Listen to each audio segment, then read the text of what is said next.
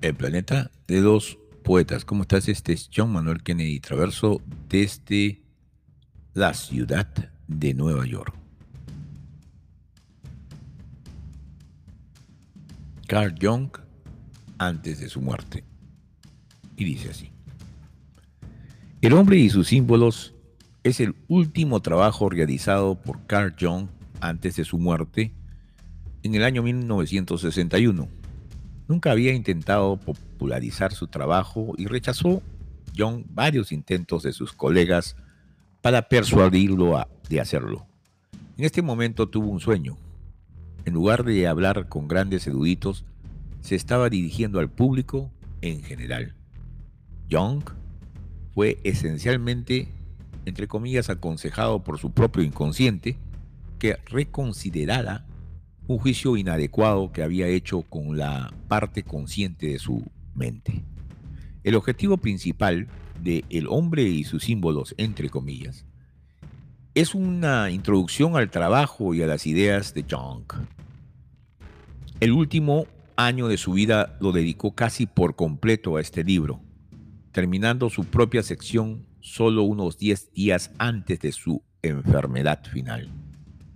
El hombre y sus símbolos es un examen de la relación del hombre con su propio inconsciente, enfatizando la importancia de los sueños en la vida del individuo. El libro se publicó por primera vez en 1964 y está dividido en cinco partes, cuatro de las cuales fueron escritas por los asociados más cercanos de Jung en el mundo de la psicología analítica. En la parte primera, esto es, acercándose al inconsciente, Jung presenta al lector varias ideas claves, símbolos, sueños y arquetipos que surgen del inconsciente. El lenguaje, el lenguaje del inconsciente son símbolos y los medios de comunicación son los sueños. Los símbolos son objetos del mundo conocido que insinúan algo desconocido es lo conocido que expresa la vida y el sentido de lo inexpresable. Los sueños son una expresión integral y personal del inconsciente. Son tan reales, entre comillas reales, como cualquier otro fenómeno que ata al individuo, debido a la gran cantidad de datos complejos que se encuentran en la vida diaria. La comprensión humana debe crear un método para simplificar los conceptos las limitaciones de la conciencia obligan a que ciertos conceptos de nuestra vida diaria se vuelvan subliminares y desarrollen parte de la psique inconsciente. Y sin que nos demos cuenta, influyen en la forma en que reaccionamos ante las personas y los acontecimientos. Jung observa que el hombre primitivo estaba mucho más gobernado por sus instintos inconscientes que el hombre moderno, que se ha vuelto demasiado racional. Esta unilateralidad ha creado una disociación de, en la psique de la civilización moderna. Utilizando las imágenes simbólicas de los sueños, Jung descubrió que el inconsciente estaba transmitiendo información crucial para ayudar a toda la psique a alcanzar un equilibrio que la actitud consciente ha reprimido.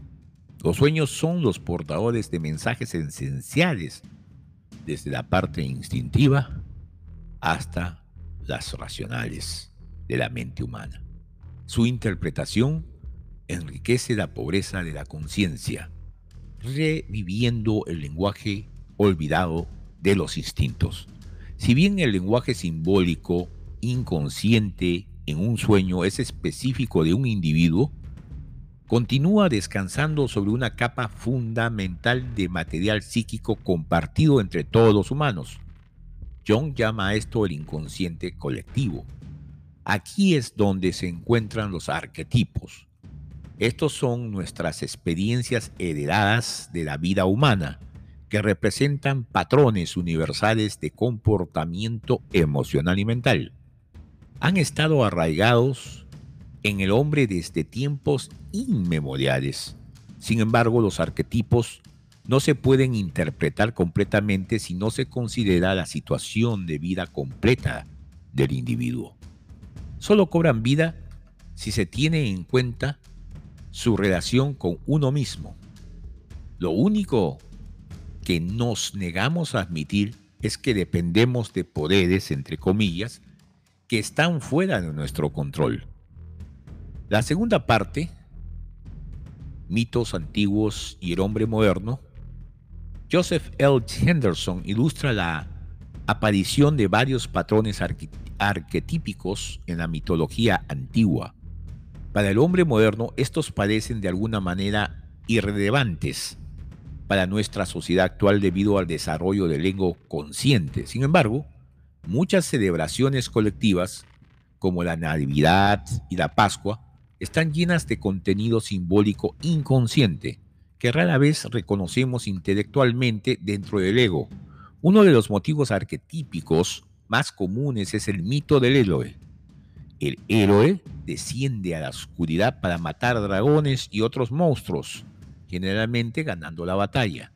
La función esencial del mito del héroe es el desarrollo de la conciencia del ego del individuo, su conciencia de sus propias fortalezas y debilidades de una manera que lo prepara para las arduas tareas de la vida o que la vida le enfrenta. La mayoría de personas desconocen su sombra, el lado oscuro de su personalidad. El héroe, por el contrario, debe darse cuenta de que la sombra existe y aceptar sus poderes destructivos si quiere derrotar al dragón. Antes de que el ego pueda triunfar, debe dominar y asimilar la sombra. Este heroico sacrificio representa la muerte y el renacimiento de, en un individuo. La, necesidad de símbolos de héroe surge cuando la mente consciente necesita ayuda en alguna tarea que no puede realizar sin ayuda o sin recurrir a las fuentes de fuerza que se encuentran en la mente inconsciente. En la parte tercera o la tercera parte, o sea, el proceso de la individuación, Marie-Louise von Franz describe el proceso por el cual la conciencia y el inconsciente han aprendido a vivir en paz ya y en paz ya complementarse mutuamente. Esto se conoce como individuación y es quizás la parte más importante de todo este libro que aborda la esencia de la filosofía de la vida de Jung.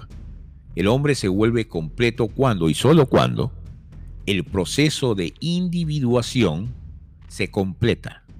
Si una persona se dedica a la individualización con frecuencia, con frecuencia tiene un efecto contagioso positivo en las personas que lo rodean. Jung interpretó alrededor de 80.000 sueños en su vida y descubrió que parecen seguir un patrón. Si uno observa sus sueños durante un periodo de años, verá que ciertos contenidos emergen, desaparecen y luego vuelven a aparecer. Este lento proceso de crecimiento psíquico es el proceso de individuación. Está impulsado por el inconsciente, que es la fuerza que guía el desarrollo psíquico. El ego actúa como un puente con el mundo exterior y tiene la capacidad de traer los elementos inconscientes a la conciencia.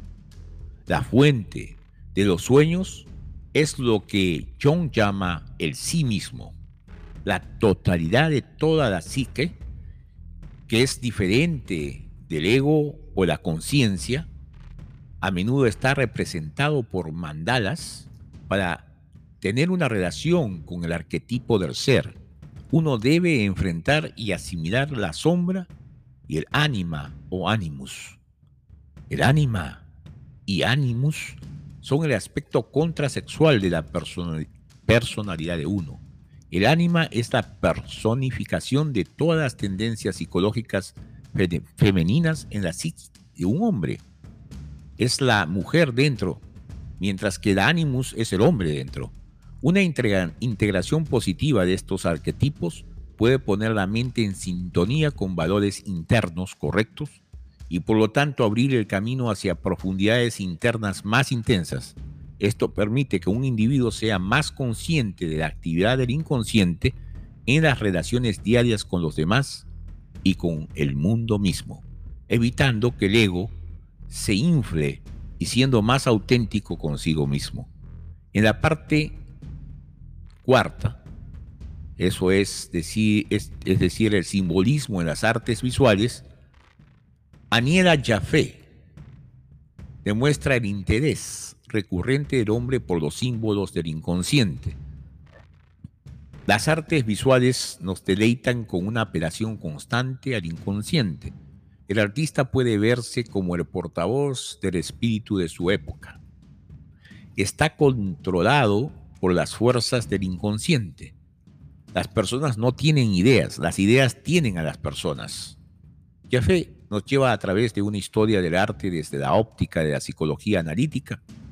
Afirma que tres motivos simbólicos centrales están representados continuamente a lo largo de la historia de la humanidad.